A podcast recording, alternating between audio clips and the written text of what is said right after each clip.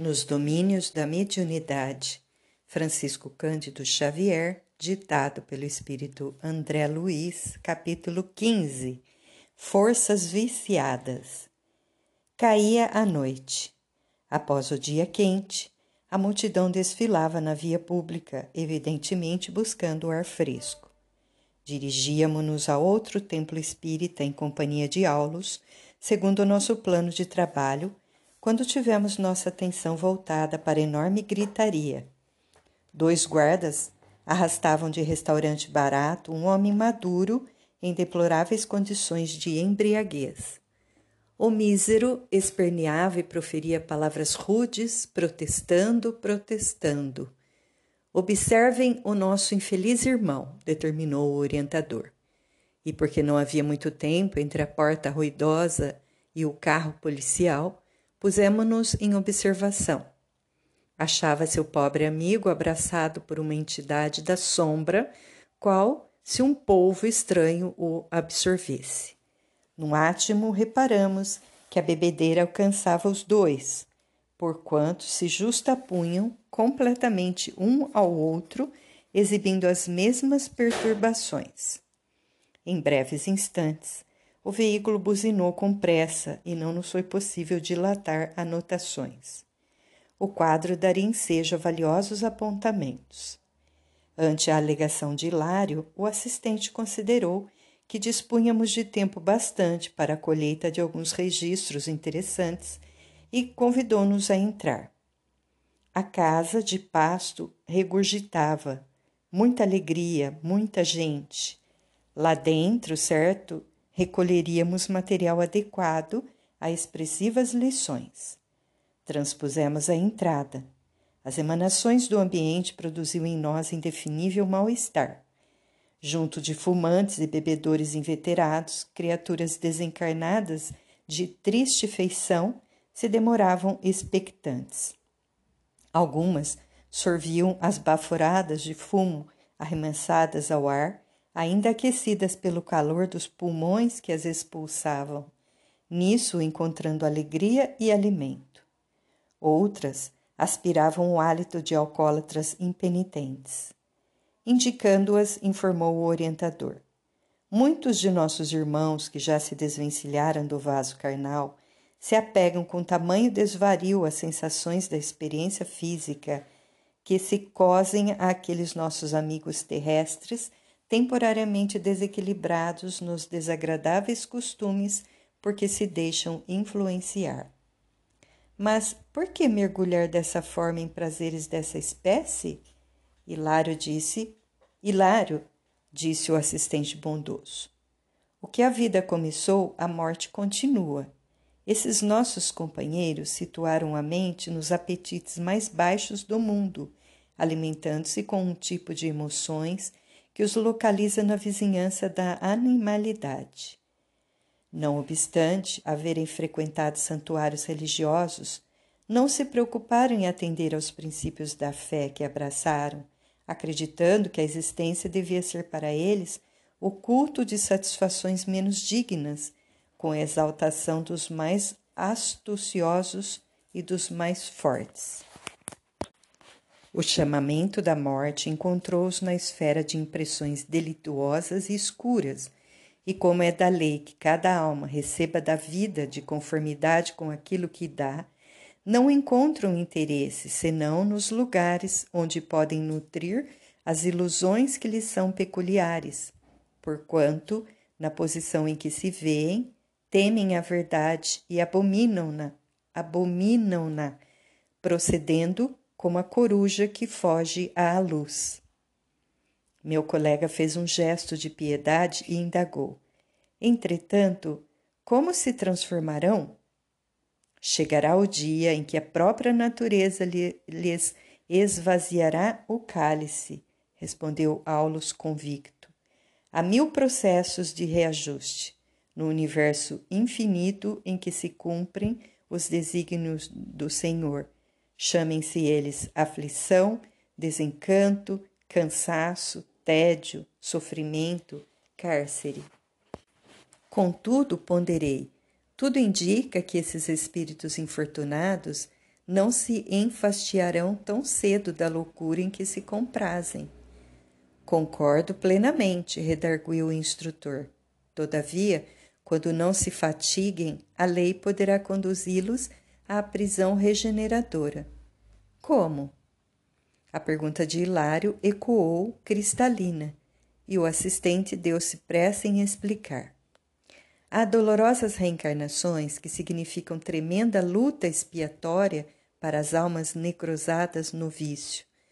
Temos, por exemplo, o mongolismo, a hidrocefalia, a paralisia, a cegueira, a epilepsia secundária, o idiotismo, o aleijão de nascença e muitos outros recursos angustiosos, embora, mas necessários e que podem funcionar em benefício da mente desequilibrada desde o berço, em plena fase infantil, na maioria das vezes, semelhantes processos de cura prodigalizam bons resultados pelas provações obrigatórias que oferecem. No entanto, comentei, e se os nossos irmãos encarnados, visivelmente confiados à devassidão, resolvessem reconsiderar o próprio caminho? Se voltassem à regularidade através da renovação mental com alicerces no bem? Ah, isso seria ganhar tempo, recuperando a si mesmos e amparando com segurança os amigos desencarnados. Usando a alavanca da vontade, atingimos a realização de verdadeiros milagres. Entretanto, para isso, precisariam despender esforço heróico. Observando os beberrões cujas taças eram partilhadas pelos sócios que lhe eram invisíveis, Hilário recordou: Ontem visitamos um templo em que desencarnados sofredores se exprimiam por intermédio de criaturas necessitadas de auxílio e ali estudamos algo sobre mediunidade. Aqui vemos entidades viciosas valendo-se de pessoas que com elas se afinam numa perfeita comunhão de forças inferiores. Aqui, tanto quanto lá, Seria lícito ver a mediunidade em ação? Sem qualquer dúvida, confirmou o orientador. Recursos psíquicos, nesse ou naquele grau de desenvolvimento, são peculiares a todos, tanto quanto o poder de locomoção ou a faculdade de respirar, constituindo forças que o espírito encarnado ou desencarnado pode empregar no bem ou no mal de si mesmo. Ser médium não quer dizer que a alma esteja agraciada por privilégios ou conquistas feitas. Muitas vezes é possível encontrar pessoas altamente favorecidas com o dom da mediunidade, mas dominadas, subjugadas por entidades sombrias ou delinquentes com os quais se afinam de modo perfeito, servindo ao escândalo ou à perturbação, de vez que de, em vez de cooperarem na extensão do bem. Por isso é que não basta a mediunidade para a concretização dos serviços que nos competem. Precisamos da doutrina do Espiritismo, do cristianismo puro, a fim de controlar a energia medianímica de maneira a mobilizá-la em favor da sublimação espiritual na fé religiosa tanto quanto disciplinamos a eletricidade a benefício do conforto na civilização. Nisso, Aulus relanceou o olhar pelos aposentos reservados mais próximos, qual se já os conhecesse, e fixando certa porta, convidou-nos a atravessá-la. Seguimos-lo ombro a ombro. Em mesa lautamente provida com fino conhaque, um rapaz, fumando com volúpia e sob o domínio de uma entidade digna de compaixão, pelo aspecto repelente em que se mostrava, escrevia, escrevia, escrevia. Estudemos, recomendou o orientador. O cérebro do moço embebia-se em substância escura e pastosa que escorria das mãos do triste companheiro que o enlaçava. Via-se-lhes a absoluta associação na autoria dos caracteres escritos. A dupla em trabalho não nos registrou a presença. Neste instante, anunciou Aulus atencioso. Nosso irmão desconhecido é hábil médium psicógrafo. Tem as células do pensamento integralmente controladas pelo infeliz cultivador de crueldade sob a nossa vista. Imanta-se-lhe a imaginação e lhe assimila as ideias, atendendo-lhe aos propósitos escusos, através dos princípios da indução magnética, de vez que o rapaz, desejando produzir páginas escabrosas, encontrou quem lhe forneça a mente e o quem lhe fortaleça a mente e o ajude nesse mister. Imprimindo a voz significativa expressão, ajuntou. Encontramos sempre o que procuramos ser. Fim da breve pausa que nos compeliu à reflexão, Hilário recomeçou. Todavia, será ele um médium na acepção real do termo? Será peça ativa em agrupamento espírita comum? Não, não está sob qualquer disciplina espiritualizante. É um moço de inteligência vivaz, sem maior experiência da vida, manejado por entidades perturbadoras. Após inclinar-se alguns momentos sobre os dois, o instrutor elucidou com benevolência. Entre as excitações do álcool e do fumo que saboreiam juntos, pretendem provocar uma reportagem perniciosa envolvendo uma família em duras aflições. Houve um homicídio a cuja margem aparece a influência de certa jovem, aliada às múltiplas causas em que se formou o deplorável acontecimento. O rapaz que observamos, amigo de operoso lidador da imprensa, é de si mesmo dado à malícia e com a antena mental ligada para os ângulos mais desagradáveis do problema, ao atender um pedido de colaboração do cronista que lhe é companheiro, encontrou no caso de que hoje se encarrega o concurso de ferrenho e viciado perseguidor da menina em foco, interessado em exagerar-lhe a participação na ocorrência, com o fim de martelar-lhe a mente apreensiva e arrojá-la aos abusos da mocidade. Mas como? indagou Hilário espantadiço. O jornalista, de posse do comentário calunioso, será o veículo de informações tendenciosas ao público. A moça ver-se-á de um instante para outro exposta às mais desapiedadas apreciações, e de certo se perturbará sobremaneira, de vez que não se acumpliciou com o mal na forma em que se lhe define a colaboração no crime.